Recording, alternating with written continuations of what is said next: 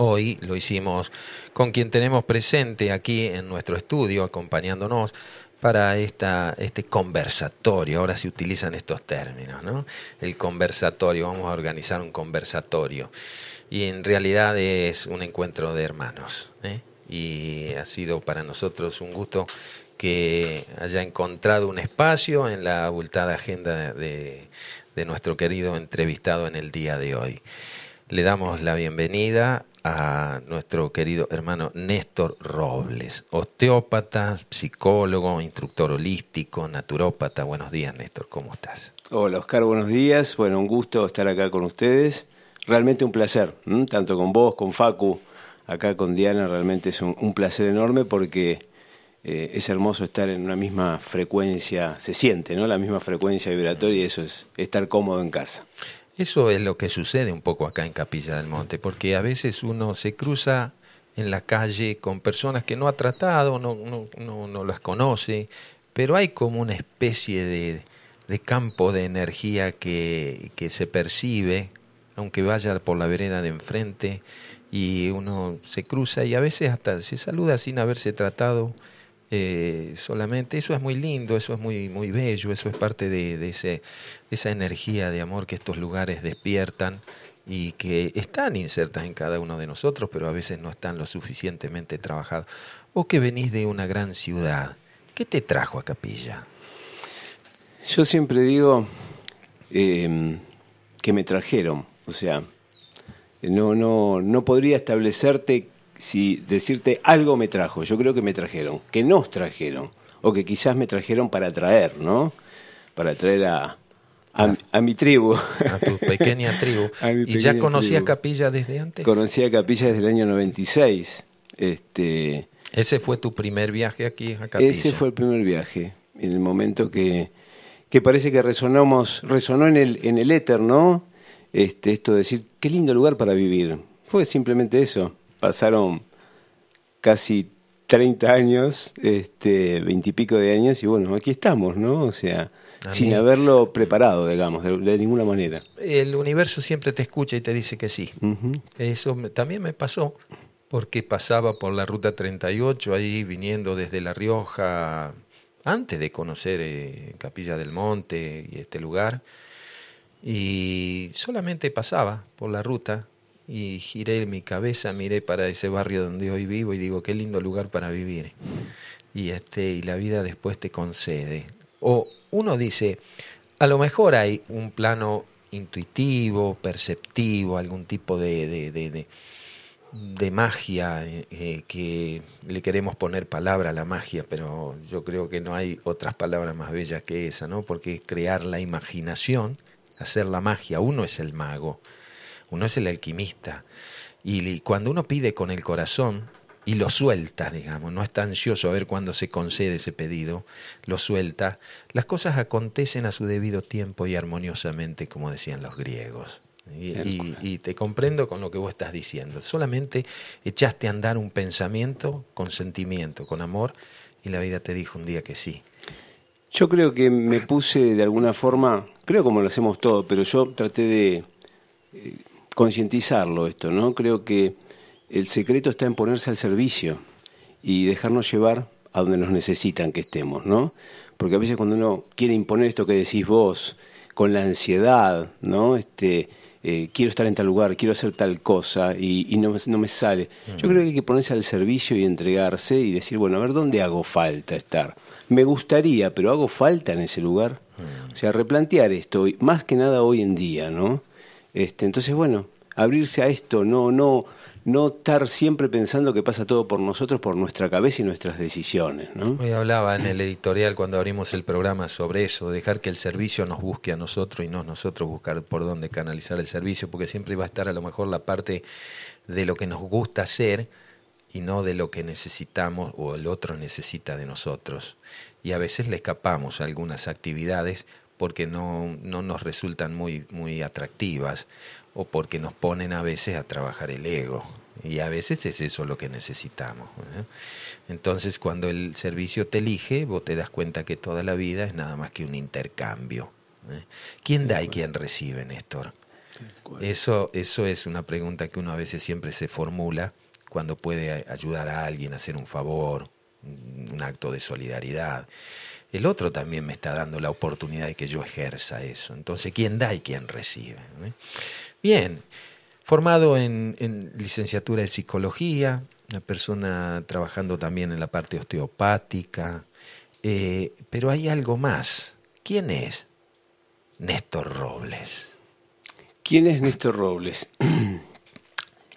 Yo creo que mm, un ser que vino a, a este espacio a, cumplir una función, eh, a vivir una experiencia, este, porque viste, esto, este, este, digamos, este arquetipo que hay cuando vos preguntás eh, quién sos, ¿no?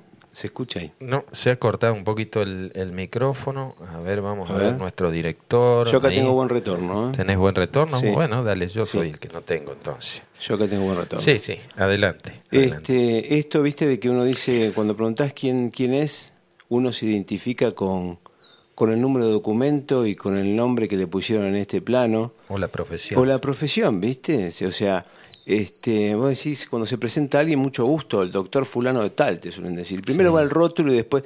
¿Y este de quién soy? Yo creo que, soy un ser que vino a prestar servicio, función, experiencia. Este, y aprender también. Que vengo a aprender, vengo a aprender porque esto es la gran escuela, como nosotros decimos, vos mm. lo decís más que nadie, la gran escuela, y bueno, a, dejarme a dejarme guiar por esto, ¿no? Este, y bueno, encontrando día a día eh, en la búsqueda permanente del despertar de la conciencia, ¿no? de esta amnesia que venimos teniendo desde ancestralmente, de generaciones, de no poder saber, nos han hecho perder la identidad. Y bueno, creo que en esta oportunidad, en estos tiempos, estamos con la, la oportunidad, valga la redundancia, de, de podernos identificar, ¿no? Y identificar a, a todos nuestros ancestros también, ¿no? En esto de, del ser. Vaya si no. Claro que sí. ¿Y, qué desarrollaste en tu propia búsqueda primero? ¿La, ¿La psicología o la osteopatía? ¿O fueron ambas más o menos al mismo tiempo? Mira, lo primero que desarrollé en mi búsqueda fue, este, o que, que traté de incursionar, ya bueno, desde muy niño, este, como te había contado en alguna época, en algún momento, eh, la parte espírita me, movilizó mucho. Este, y después empecé a incursionar ya más grande en la parapsicología. Y después, como ayuda a esa parapsicología científica que fui investigando durante mucho tiempo, empecé a incursionar en la psicología. Y esto de estar en la búsqueda siempre permanente de decir el ser humano no es una parte, sino es un todo, me llevó a incursionar en la medicina, en la osteopatía y tratar de buscar desde la ciencia del hombre, este, buscar esta contención holística del paciente, ¿no? Por eso yo digo, ¿qué osteopatía es? Mi osteopatía, ¿sí? Mm. Este, que tiene que ver con esta integración holística de, del ser humano, Integrar, ¿no? no, por partes. Claro, claro, claro, no por, por partes, sino integral, y ver que atrás de cada dolencia hay un ser humano que está expresando algo, ¿no? Eso hablábamos con un médico hace un tiempo ya, eh, eh, eh, la medicina cómo fue también cambiando, cómo la farmacopea fue introduciéndose dentro de, la medicina, el médico de familia, el que tocaba el cuerpo, el que te ocultaba, el que te hacía abrir la boca, ver la lengua, te, abría el, ojo, el párpado, sabía si estabas con baja este, anemia, defensa, estas cuestiones que se fueron perdiendo a lo mejor a lo largo del tiempo que hacía el contacto entre el sanador, más que el curador, el sanador, a través de, su profesión, a través de su capacitación académica, y, el paciente que depositaba en el médico una confianza, porque más allá de la dolencia que lo llevaba había un respeto, y hay un respeto hacia esta profesión sagrada. Y bueno, hoy hay días, hay materias, por ejemplo, que se han ido sacando en la Facultad de Medicina que tenían que ver precisamente con esto, con el, contacto, el revisar al paciente, el no temer, ¿cierto? ¿Qué ha sido de toda esa escuela que, que, ha venido transformándose a lo largo del tiempo para hoy ser a lo mejor instrumentos al servicio de los laboratorios y esto que, bueno, estamos viendo también, no porque no sirvan, sirven, ¿cierto? Pero cómo las cosas a veces se conjugan y detrás a lo mejor de obtener un rédito a cambio de la salud. ¿Cuál es tu experiencia a partir de desarrollar la osteopatía en donde combinas también la psicología holística, en donde ese trato con el paciente lleva a ir un poco más profundamente para determinar cuál es la causa que genera esa consecuencia que podemos llamar patología. Yo creo que lo principal, bueno, yo soy un, luchador incansable de, la humanización profesional, ¿no? Y, siempre de alguna forma a, mis alumnos les he inculcado que prefiero un buen ser humano a un gran profesional, porque esta humanidad te hace eh, poder ser un buen profesional, en el sentido de, eh, vos hablabas recién eh, de esto, esto tan comercial que se ha convertido en, el abordaje de la, de la medicina, sobre todo, y todas estas cosas, este, tiene que ver con la deshumanización.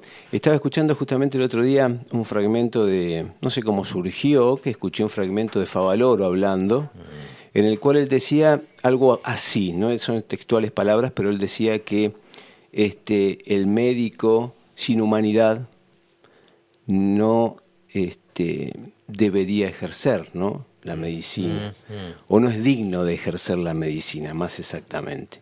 Entonces, este, yo creo que la, lo que vos me decís de repente, esto de abordar al paciente desde el contenido humano inicialmente, no, vengo porque me duele acá, no, para, vamos a ver. O sea, tratar de, de indagar, ¿no? en eso, bueno, en eso la psicología te da un pie muy, muy importante. Te da un pie muy importante, sí, por supuesto. Desde, desde el lugar, desde el lugar, em, como te diría, como te decía, la ciencia del hombre, ¿no? Sí. Pero atrás de esa, de, digamos, de ese contenido psíquico que puede tener el, origen de una patología, eh, hay algo fundamental que tiene que ver con lo espiritual, que es lo que estamos hablando permanentemente, ¿no? Un espíritu que no está iluminado, un espíritu que está conflictivo, un espíritu que está bloqueado, es un espíritu que obviamente va a desarrollar una, una psique negativa, o sea, vamos a tener un, gran conflicto psíquico que va a desarrollar una patología en algún momento. Entonces, es como una conjunción esto, ¿no? Cuerpo, mente y energía, esa triada permanente, ese triángulo perfecto que desde antaño sabemos que existe, ¿no? El cuerpo, la mente y la energía, ya los aborígenes lo, enseñaban, ¿no? Desde hace tiempo. Entonces, yo creo que el secreto de si uno quiere este, lograr la salud de, de, alguien, no diría de un paciente, porque el paciente es el que espera, ¿no?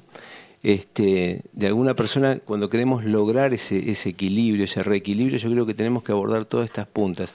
Por eso a veces muchos tratamientos médicos convencionales no tienen buenos resultados, este, por este hecho, ¿no? Porque falta ese contenido, ese contenido del apoyo, del acompañamiento, este, de la comprensión del profesional, ¿no? Pero bueno, obviamente el mismo sistema, la misma rueda, lleva a que el profesional esté a veces convencido de que no, como tiene que atender 50 pacientes en 5 horas, tiene 5 minutos o 3 minutos para cada paciente, donde de repente lo ve desde la puerta y le dice, bueno, tómese esto, haciendo este... Yo a veces digo, y me he enfrentado mucho en esto, ¿no? Eh, de decir, bueno, pongámosle una bola mágica porque parecen ya este, videntes, ¿viste? Porque a la distancia te están diagnosticando. O no hay diagnóstico si no hay un estudio previo. Obviamente, obviamente. Que está bien, a veces sí, pero yo me refiero cómo subsistimos en otros tiempos entonces, en donde no había tanta paratología a veces para determinar un síntoma, una dolencia y bueno, el trato y la percepción que tiene el facultativo indudablemente hacía que buceara en la historia de la familia para determinar dónde estaban las causas. Era comprender, ¿no? Acompañar y entender, conocer al otro. Conocer al otro. ¿no? Es que el médico conocía, conocía la historia de la familia. es más, a veces se pasaba el mismo médico de generación en generación. Tal cual. Era el médico de la familia, del abuelo que empezó a atender y pasó a los hijos y a los nietos. Este, y, y había una relación muy familiarizada con el médico. Va, esto yo lo, he vivido en, en, mi pueblo, ¿cierto? Tal vez la ciudad es distinto, vos venís de una ciudad, de una gran orbe cosmopolita, en donde a lo mejor el trato no es tan, tan este, afectuoso, tan familiar como puede suceder en estos pueblos. Eh, y la osteopatía, eh, ¿dónde te formaste? En muchos lugares, porque es esto que tiene que ver con la búsqueda, ¿no? Este, esto de decir, bueno, es como que siempre te falta algo. Y esto que ves, vos sabés que mm, el creador de la osteopatía, eh, Tyler Style, o Steele, como quieran llamarle. este, estamos hablando de mediados de siglo XIX aproximadamente por ahí. Este, justamente se basa en, en la comprensión, fíjate, la guerra americana, la guerra civil eh, norteamericana, este, esa época, ese contexto, donde a través de sus experiencias personales desarrolla este nuevo sistema de abordaje médico, él como, como médico, como cirujano, y esta formación y la investigación permanente, ¿sí? Esta investigación permanente que hace que uno inquieto tenga que estar formándose no solamente de manera académica, sino también a través de la percepción y a través del testimonio de aquellos profesionales que te transmiten su experiencia. O sea, que te transmiten su amor a la profesión, ¿no? O sea, por eso te digo que es una búsqueda incansable y uno va permanentemente formándose y a, veces me dicen, pero Néstor, vos ya hiciste eh, aquella, aquella cosa, pero lo voy a hacer a otro lado, voy buscando permanentemente porque lo que busco es la experiencia de, de los profesionales o de las instituciones que te van transmitiendo. Y lamentablemente pasa esto como pasa en todos lados, se va comercializando tanto las profesiones, tanto se van comercializando que se van desvirtuando. Por eso este, se pierde el concepto inicial, que es que, ¿a qué quiero ir con esto? Que aparentemente eh, Taylor Style, eh, el creador, o, no sé si creador, porque no creo que sea una creación, pero el, empezar a incursionar sobre la osteopatía, em, es, muy común saber que él esto, este conocimiento lo recibe a través de, de contacto espírita, ¿sí? O sea, eh, como Bach, por ejemplo, con las flores de Bach, ¿eh? con contactos espíritas este, que le están retransmitiendo, eh, entidades desencarnadas le transmiten esta información no para descubrimiento, porque yo considero que el ser humano no descubre nada, yo mm. considero que recordamos la información permanentemente en cada cosa que hacemos, cada cosa nueva, la tecnología que aparece. Vos sabés que si nos vamos a, a miles de años atrás, la tecnología Atlante, todas esas cosas que se hablaban en los libros, hoy se está utilizando toda esa tecnología, esa energía de la cual vos leías ese libro, este, o leer a Julio Verne hoy con, el concepto desde hoy, ¿no? O sea, te está, te está decodificando determinada tecnología que hoy en día esa tecnología se lleva a cabo. Entonces vos decís, ¿cómo puede ser? En realidad estamos recordando toda esta ciencia, toda esta tecnología. ¿Se entiende? Sí, totalmente. Es más, a veces lo que en otro tiempo llamábamos ciencia ficción, hoy lo que estamos viviendo como humanidad ha quedado muy atrás. Es decir, quedó corta la ciencia ficción con lo que estamos viviendo a través de estos flagelos, ¿cierto? De estas intenciones donde se percibe, vos que hablabas del mundo espírita, de las enseñanzas de Allan Kardec, escuelas que en la década del 50, del 60 fueron muy importantes porque mm, habrían una conciencia que iba mucho más allá de lo religioso, nos estaba diciendo hay vida detrás de lo que nosotros llamamos muerte. Y mm, eso ha ayudado a muchas personas, estimo que en tu caso lo ha hecho. Mi padre inicia su caminar, podríamos decir, a través de la escuela espírita, allá en mi pueblo, con vecinos, este, incursión en eso, contacta y bueno, después desarrolla también, bueno, todo lo que fue su, su, su, enseñanza osteopática, su medicina a través de lo que era la parte de homeopatía, acupuntura. O sea que em, si va acompañada la profesión de una formación espiritual también, que no necesariamente tiene que pasar por una creencia, sino por una coherencia, eh, uno puede estar mucho más receptivo a esas energías que detrás del velo te van dando letra, ¿no? y que uno a veces no sabe de dónde viene. Pero bueno, la escuela, por ejemplo, la historia de Chico Javier. Excelente, maravilloso. Estaba pensando en eso. Sí, hay, hay, una película ¿no? que hicieron ahí en Brasil, maravillosa, que es No Solar, no Solar. nuestro hogar, donde, bueno, da cuenta de, este, de esta otra realidad eh, con la cual convivimos permanentemente. Y lo dice también JJ Benítez a través de su saga Caballo de Troya, a través de, de, Solo para tus ojos, a través de, de, distintas experiencias que él ha tenido, de contacto con personas que han estado eh, en, también en muertes súbitas y retornan. Es decir, hay mucha experiencia de toda esa vida que está en lo invisible para nuestros ojos, pero perceptivo para aquel que tiene una sensibilidad y puede trabajar a lo mejor con un, un médico que está del otro lado y te ayuda. Yo creo que si eso se potenciara, si eso se, se tratara de indagar, de investigar un poco más, de, de, formar a lo mejor en algún tipo de escuela médica esa relación con aquellos que están del otro lado, a lo mejor muchas soluciones no tendrían que pasar por tanta cuestión, a lo mejor burocrática y todo lo que hemos organizado como para sostener un sistema que se está cayendo. El sistema de la oscuridad, ¿no? Vos, vos en tu, a lo mejor es una pregunta que, no sé, te puede incomodar o no, pero te la voy a hacer. Eh, en tu práctica, ¿trabajás así con, con alguien del otro lado que te guíe? ¿Te sentís acompañado en tu, en tu medicina, en tus tratamientos? Yo soy muy reservado a la hora de hablar de esto. Bueno. Porque. No, no, no. Te voy a buscar la forma de contestarte. ¿Por qué reservado? Porque eh, acá juegan parte eh, el ego siempre, ¿viste? Entonces, eh, yo digo, esto de estar divulgando, difundiendo, eh, que uno tal cosa o tal otra. Yo sí, yo me siento muy acompañado, muy asistido, este, y agradezco esa asistencia permanentemente porque creo que si no, no logramos esta conexión, si se cree que uno es el que está de repente sanando o mejorando al paciente, ¿sí?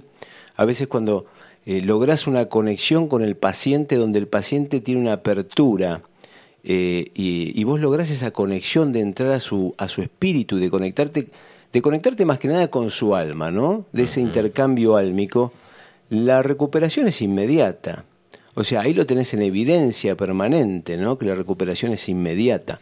Y vos decís, ¿cómo puede ser tan rápido? Que vos a veces mismo decís, ¿cómo puede ser? Bueno, tiene que ver con, esta, con este momento de conexión. Entonces, eh, si nosotros somos conscientes de que a la vez de estar trabajando, no trabaja, por ejemplo, en mi caso, Néstor Roble, que es el profesional, que, y trabaja realmente como un nexo, ¿sí? Un nexo entre lo que tiene que ver el plano físico terrenal con un plano espiritual, un plano inmaterial o un plano cósmico de cuarta, de quinta, de lo que vos quieras decir, de quinta dimensión. Cuando uno siente esa conexión y se permite ser canal de esa fuerza, Vos estás trabajando de alguna forma al imponer las manos como, como eh, obviamente yo creo que, que, es un referente muy importante tu padre de, de, este, de este tema de sanación, ¿no? Mm. Este, uno está siendo canal de esa energía, porque si vos no sos consciente que estás poniendo energía y solamente manipulás un cuerpo, este, no es efectivo. Bueno, él hablaba de los hermanos, él les llamaba los hermanos mayores, ¿cierto? Que eh, de alguna manera también este, atendían con él en el consultorio, aunque el paciente no los pudiera percibir, sí, seguro. ¿cierto? Sus manos este, eran llevadas a actuar a veces mm, no desconociendo su capacidad, sí, sino trabajando juntos, ¿no? Para, para llegar a una solución que conectara esos dos mundos, esa otra realidad que está de la otra parte. Eh, y eso es lo que nos dice, por ejemplo, eh, Ale, desde Santo Tomé, eh, nos movemos en un océano de energías, es por eso que todos estamos conectados. saludos desde Casilda también, Norita, buen día tribu desde Casilda, saludando hoy un día de trabajo expandiendo conciencia, lugar maravilloso. Gracias, eh, amada familia limonera, escuchando y aprendiendo siempre. Gracias por tanto amor. Andrea en Capilla del Monte. nuestros queridos hermanos de allí de la región del sur del Gran Buenos Aires, Florencio Varela, también con su casita aquí, echando pie. Eh, bellísimos aportes, esto para Diana, los amamos muchos. Después vamos a leer este, el regalito para el alma. Escuchándolos, Emi y Ale, muchos matecitos de aquí desde Santo Tomé, con toda la lluvia y la frescura, les mandamos amor exageradamente bendecido día, maravilloso. Eh, la importancia de los aromas, retomando lo que decía Diana, radica también además en sus funciones terapéuticas que llegan antes que la persona y se van después. Hermosa esta expresión. ¿eh? Andrés desde Venado Tuerto, bendecido día, Facu, Diana, Limoneros, coincidiendo y conectando con todos los sábados, mate en mano. Gracias, gracias, gracias. Y aquí nuestro hermano desde Brasil, desde Morretes, allí, cerquita de Curitiba, nuestro hermano Walter, Walter y Viviane. Hola hermanos, a principios de este año conocí el árbol de graviola, dicen morretes, y probé su fruta muy gustosa, pero no sabía que tenía tantas propiedades. Gracias por el conocimiento aportado, Diana. Desde la isla Dumel, Vivi y Walter. Un abrazo grande para ustedes y todos los que se están manifestando a través de esta frecuencia. Estamos por la 90.3 Radio Limón desde Capilla del Monte para todo el planeta y los planetas vecinos. Buen día, dice la última vez que estuve en, en, Capilla, tuve el placer de conocer a Néstor, volví a Buenos Aires renovada. Abrazos para todos, Adriana Cusach. No sé si la ubicas, Adri. ¿eh? Una, una, visitante muy asidua desde aquí, desde, desde Buenos Aires para Capilla del Monte.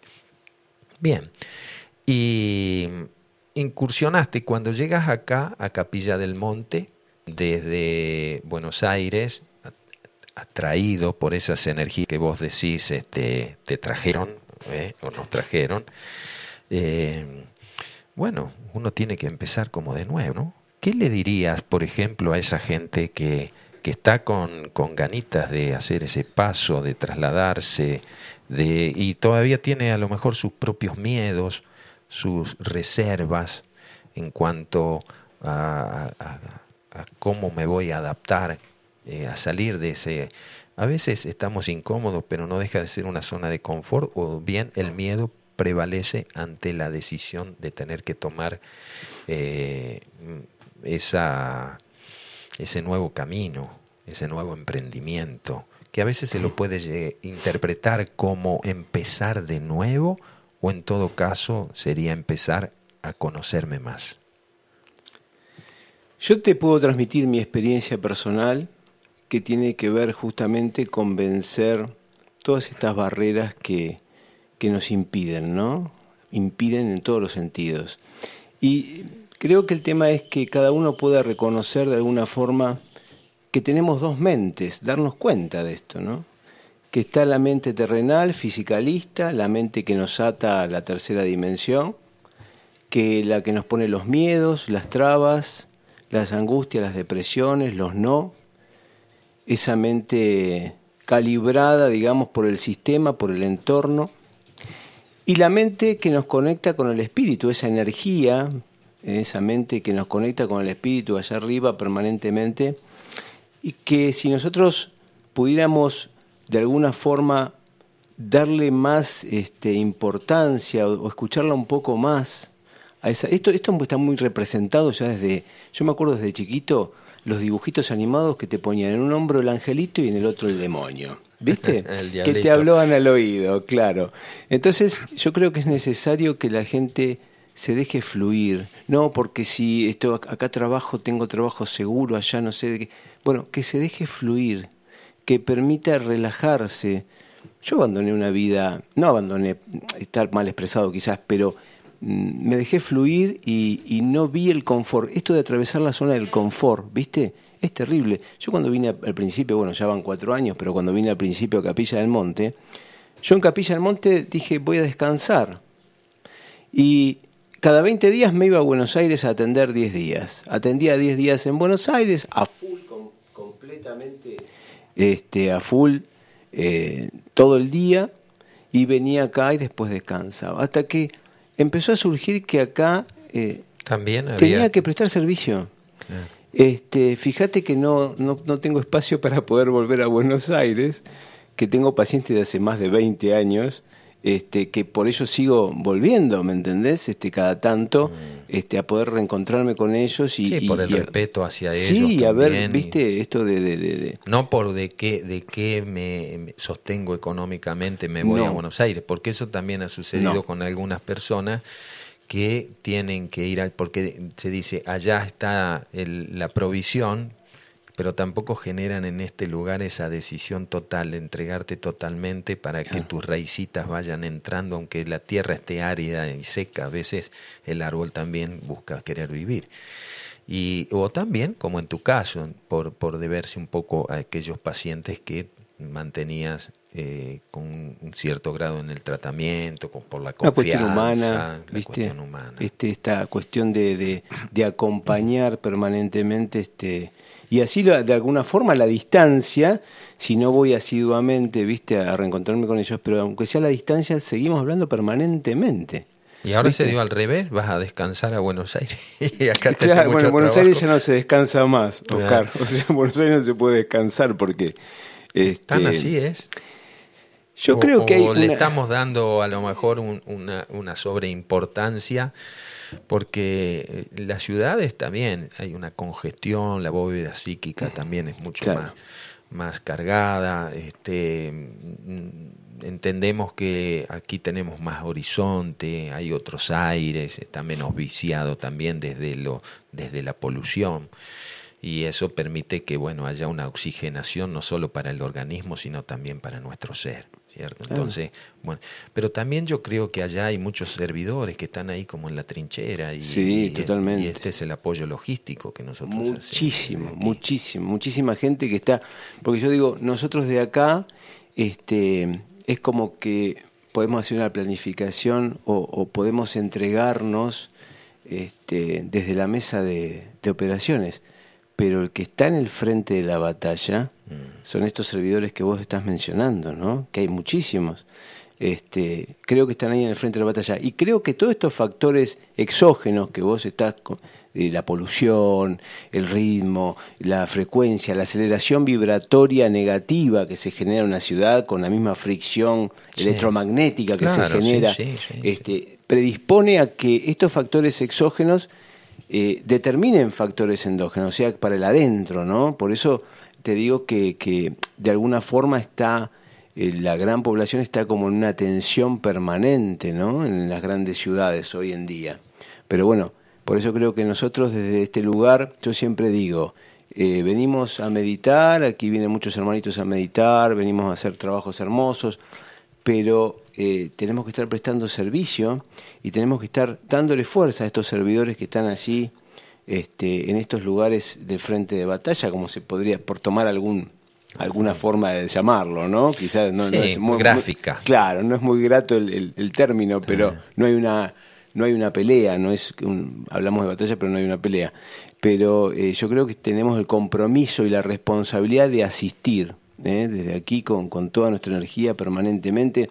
Por eso yo siempre incito a que formemos grupos, este, eh, grupos vibratorios, álmicos, de reencuentro de almas, donde, por ejemplo, a través de un WhatsApp, este, estar asistiendo, acompañando a muchas cosas que le pasa al común denominador de, la gente. A través de, bueno, de, toda la vastedad de medios que hoy tenemos para comunicarnos a través del, teléfono celular, eh, cuánta gente hay trabajando creativa, con mensajes positivos, eh, viralizando eh, no lo chabacano, no lo burdo, ¿cierto? sino un mensaje que a veces te llega en el momento propicio en donde a lo mejor estás cavilando ahí mentalmente con alguna situación y te llega eso que te da ánimo, es como una pila, ¿no? Es como que te llega una píldora de ánimo. Tal cual. De, es una bendición. La cantidad de gente, yo creo que a través de...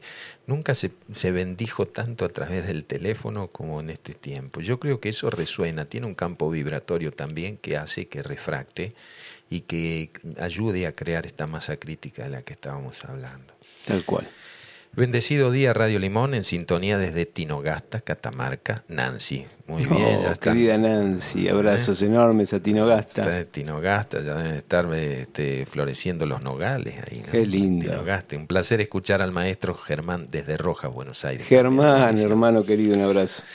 Eh, vos hablabas de esto de, de, de crear estas especies de redes grupales y un poco también tu actividad eh, profesional te ha llevado a esto, a venirte vos aquí para que aquellos que tenían una relación contigo, siguiéndote, lleguen a estos lugares y se nutren. Contame un poquito la experiencia con los grupos, cómo, cómo organizás, cómo se organizan, cómo hay una demanda en ese sentido de parte de aquellos que te contactan y qué sienten cuando vienen a este lugar gente que a lo mejor llega por primera vez.